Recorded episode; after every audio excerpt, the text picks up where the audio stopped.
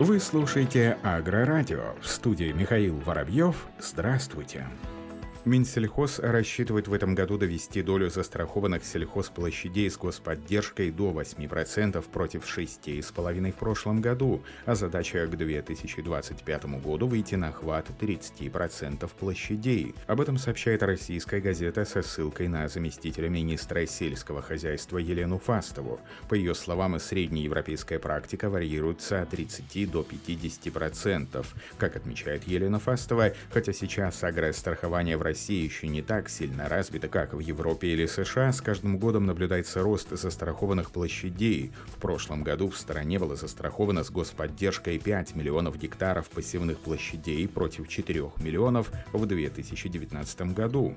Елена Фастова напомнила, что в этом году на поддержку агрострахования было выделено в два раза больше средств, чем в прошлом, почти 4,5 миллиарда рублей против 2 миллиардов 200 миллионов.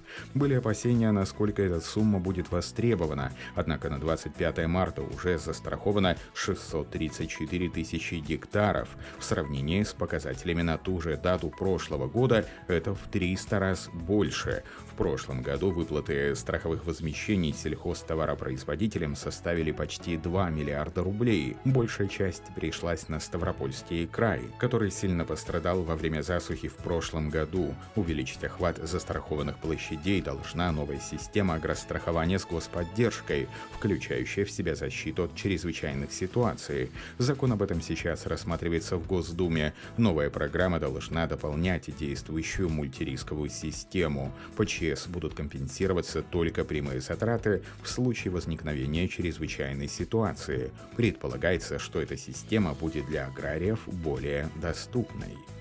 На Кубани идет подготовка к посеву риса. Рис является традиционной культурой для Краснодарского края, поскольку именно в этом регионе наиболее подходящий климат для выращивания данной культуры. Одним из крупнейших производителей риса на Кубани является Абинский район, где уже начата подготовка семян белого зерна к посеву. Об этом сообщает официальный сайт Россельхозцентра края. В регионе полным ходом идет подготовка семенного материала к весеннему севу. Кроме того, специалистами проводятся активные активная работа по определению посевных качеств семян риса.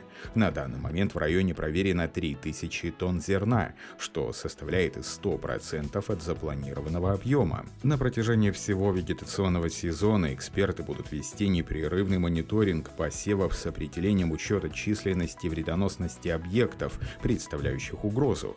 Это позволит аграриям района в случае необходимости провести своевременное защитное мероприятие для сохранения урожая. Напомним, в прошлом году общая площадь посевов риса в Абинском районе составляла почти 13 тысяч гектаров, на которых выращивалось 29 сортов риса. Из них 3 тысячи гектаров было засеяно элитными семенами.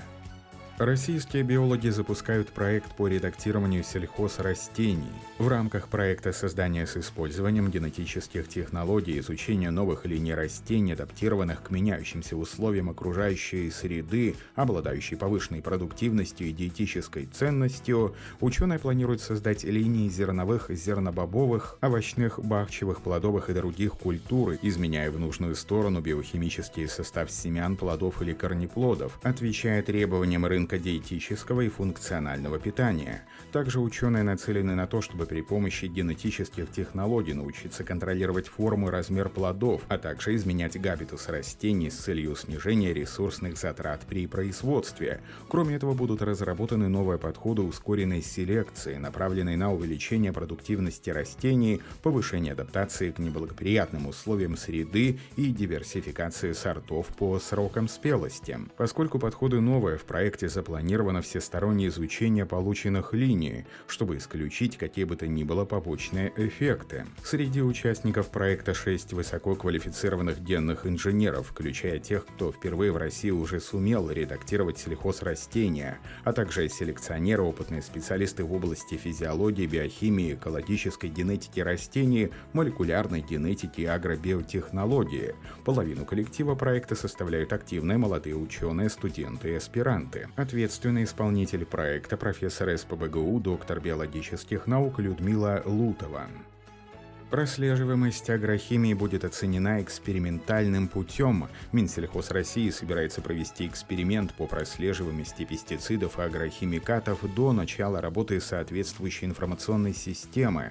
Об этом сообщает издание «Парламентская газета» со ссылкой на заявление вице-премьера Виктории Абрамченко на заседании правительственной комиссии по вопросам агропромышленного комплекса и устойчивого развития сельских территорий. В конце прошлого года президент Владимир Путин подписал подписал закон о совершенствовании госконтроля за обращением с пестицидами и агрохимикатами. Документ в том числе предусматривает создание информационной системы их прослеживаемости. Учетную систему разрабатывает Россельхознадзор. До того, как ее запустят в обязательном режиме, Минсельхоз проведет эксперимент по прослеживаемости пестицидов и агрохимикатов, сообщила Абрамченко. По ее словам, это необходимо, чтобы отработать все технологические решения для создания прозрачности отрасли отрасли. Как отмечается на сайте Кабмина, система позволит госорганам овладеть данными о применяемых пестицидах и агрохимикатах при выращивании продукции. Это, в свою очередь, позволит эффективнее контролировать ее безопасность.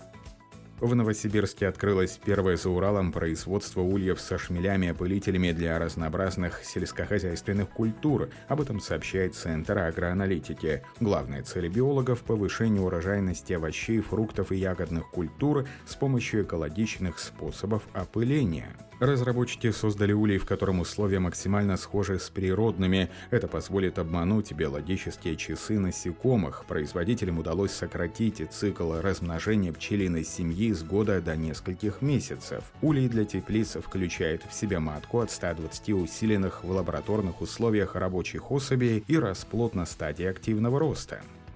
Исследователи выяснили, какой размер частиц меди наносит наибольший вред почве и растениям. Это может пригодиться в разработке новых удобрений для поддержки плодородия почвы, об этом сообщает ТАСС. Медь используют в производстве биоцидов в сельском хозяйстве и микроудобрений для защиты древесины. Ученые из России и Турции впервые исследовали, как соединения меди разного размера влияют на почву и ячмень. Оказалось, что большие частицы размером в несколько миллиметров увеличивают концентрацию металла металла в растении до 8 раз, тогда как наноразмерные частицы до 10, что снижает показатели растения и его урожайность. Исследователи в новой работе изучили процессы, происходящие на уровне атомов и молекул. Они посмотрели, как меняется медь в черноземе в зависимости от размера частиц, а также оценили ее токсическое воздействие на рост ярового ячменя. Образцы ученые исследовали при помощи синхротронного излучения. Выяснилось, что соединения меди привели к увеличению в почве подвижных соединений металла.